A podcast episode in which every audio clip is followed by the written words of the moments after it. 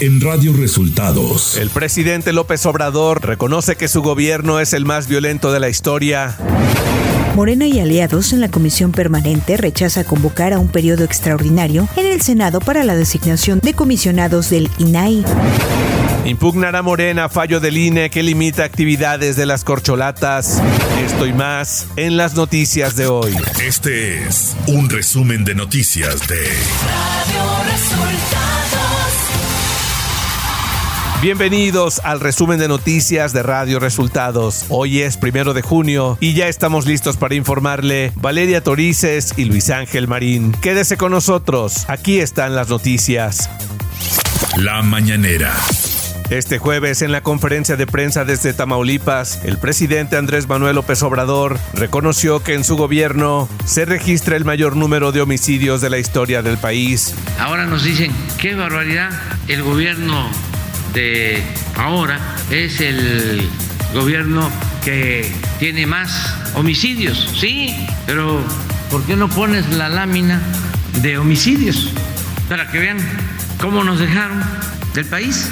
Porque esta es una mala herencia el presidente dio a conocer que se llegó a un acuerdo con Grupo México por el tramo de las vías en el istmo de Tehuantepec, en el que la empresa acordó entregar voluntariamente. Se llegó a un acuerdo, informo al pueblo de México, con la empresa del señor Germán Larrea, Grupo México, porque se decidió, de conformidad con un decreto, recuperar para la nación un tramo de la vía del ferrocarril del sureste en el istmo de Tehuantepec.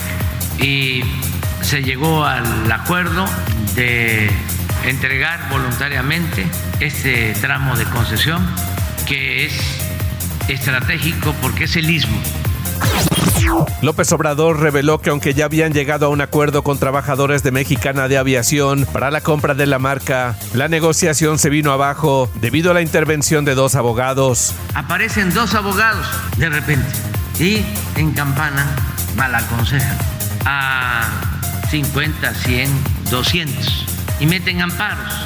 Y entonces ellos están pidiendo dinero, más dinero para ellos, porque estos dos abogados les dicen este, no acepten ese trato, les toca más. Radio Resultados Nacional. Con el voto de Morena y sus aliados, la Comisión Permanente del Congreso rechazó este miércoles convocar a un periodo extraordinario de sesiones en el Senado para abordar la designación de los comisionados del Instituto Nacional de Transparencia, Acceso a la Información y Protección de Datos Personales. Con 16 votos a favor y 20 en contra, los legisladores que integran la Comisión Permanente no consideraron como urgente la orden de la jueza federal del Juzgado Décimo Séptimo de Distrito en materia administrativa en la Ciudad de México, Celina Angélica Quintero Rico, que emitió el 26 de mayo el Instituto Nacional Electoral estableció que Morena debe devolver los remanentes de sus ejercicios de 2018 a 2021, que ronda en los 155.8 millones de pesos. Sin embargo, el partido asegura que se los gastó con base en su propio criterio, aduciendo que tenía margen para ello según los transitorios de la reciente reforma electoral, el Plan B. Morena impugnará la determinación de la Comisión de Quejas y Denuncias del INE relacionado con acotar las actividades de los aspirantes presidenciales así como a la militancia y simpatizantes del partido Guinda, dijo Mario Yergo, representante de Morena ante el INE. Subrayó que el Tribunal Electoral del Poder Judicial de la Federación ha declarado la inexistencia de actos anticipados de campaña de los aspirantes, identificadas como corcholatas. Un tribunal colegiado en la Ciudad de México confirmó el amparo que un juzgado federal concedió al exdirector general de Pemex, Emilio Lozoya, para que tenga acceso a la carpeta de investigación del caso Odebrecht. Economía. El crecimiento de la economía mexicana en el primer trimestre de 2023 fue mayor a lo anticipado, por lo que el Banco de México aumentó de 1.6% a 2.3% la previsión de crecimiento del Producto Interno Bruto para este año, informó Victoria Rodríguez, gobernadora del Banco Central, que precisó que se contempla un rango de crecimiento con el límite superior de 2.9% y de 1.7% como límite inferior.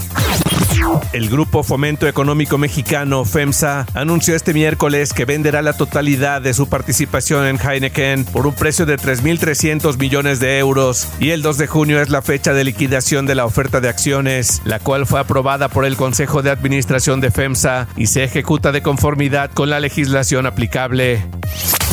Clima. Una circulación anticiclónica a niveles medios de la atmósfera sobre el occidente del territorio nacional dará origen a la tercera onda de calor en el territorio nacional con temperaturas máximas de 40 a 45 grados en 12 entidades del país. Ciudad de México. Al encabezar el diálogo Mujeres de América por los Derechos y el Bienestar, organizado por el diario El País en colaboración con ONU Mujeres, la jefa de gobierno de la Ciudad de México, Claudia Sheinbaum, afirmó que las mujeres al frente de cargos públicos en América Latina representan un proyecto de nación que lucha por la igualdad sustantiva y la justicia social. Durante el evento realizado en el Museo de Antropología de la Ciudad de México, Sheinbaum destacó que la lucha por la igualdad incluye la obligación del Estado para facilitar el acceso a otros derechos como el de la autonomía de las mujeres. Información de los estados. Este jueves se reportó la liberación de Pedro Ávila Rodríguez, primo del gobernador de Zacatecas, David Monreal, que había sido secuestrado junto con otros dos acompañantes por hombres armados en el municipio de Fresnillo, donde también es funcionario municipal.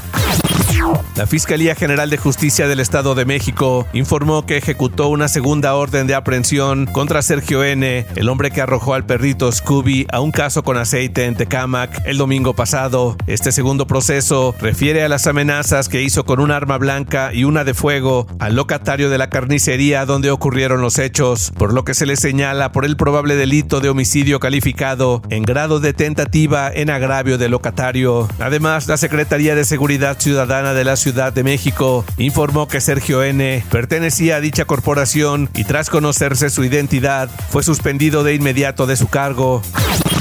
Ken Salazar, embajador de Estados Unidos en México, visitó Chihuahua, específicamente Ciudad Juárez y El Paso, en donde sostuvo una reunión con CBP y autoridades del estado de Chihuahua para abordar varios temas, entre los que destacan migrantes y fentanilo. Además, en Ciudad Juárez, Ken Salazar acudió a una empresa estadounidense líder en la fabricación de aspas eólicas.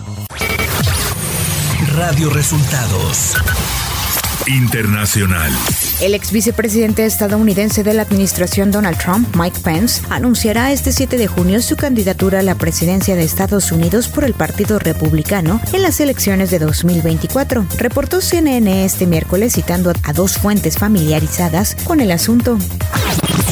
Los fiscales federales obtuvieron una grabación de audio en la que el expresidente de Estados Unidos, Donald Trump, reconoce haber retenido un documento clasificado sobre un posible ataque contra Irán. La grabación de la reunión de Trump es una prueba clave en la investigación penal sobre el manejo del material clasificado por parte del exmandatario que lleva a cabo el fiscal especial de Estados Unidos, Jack Smith.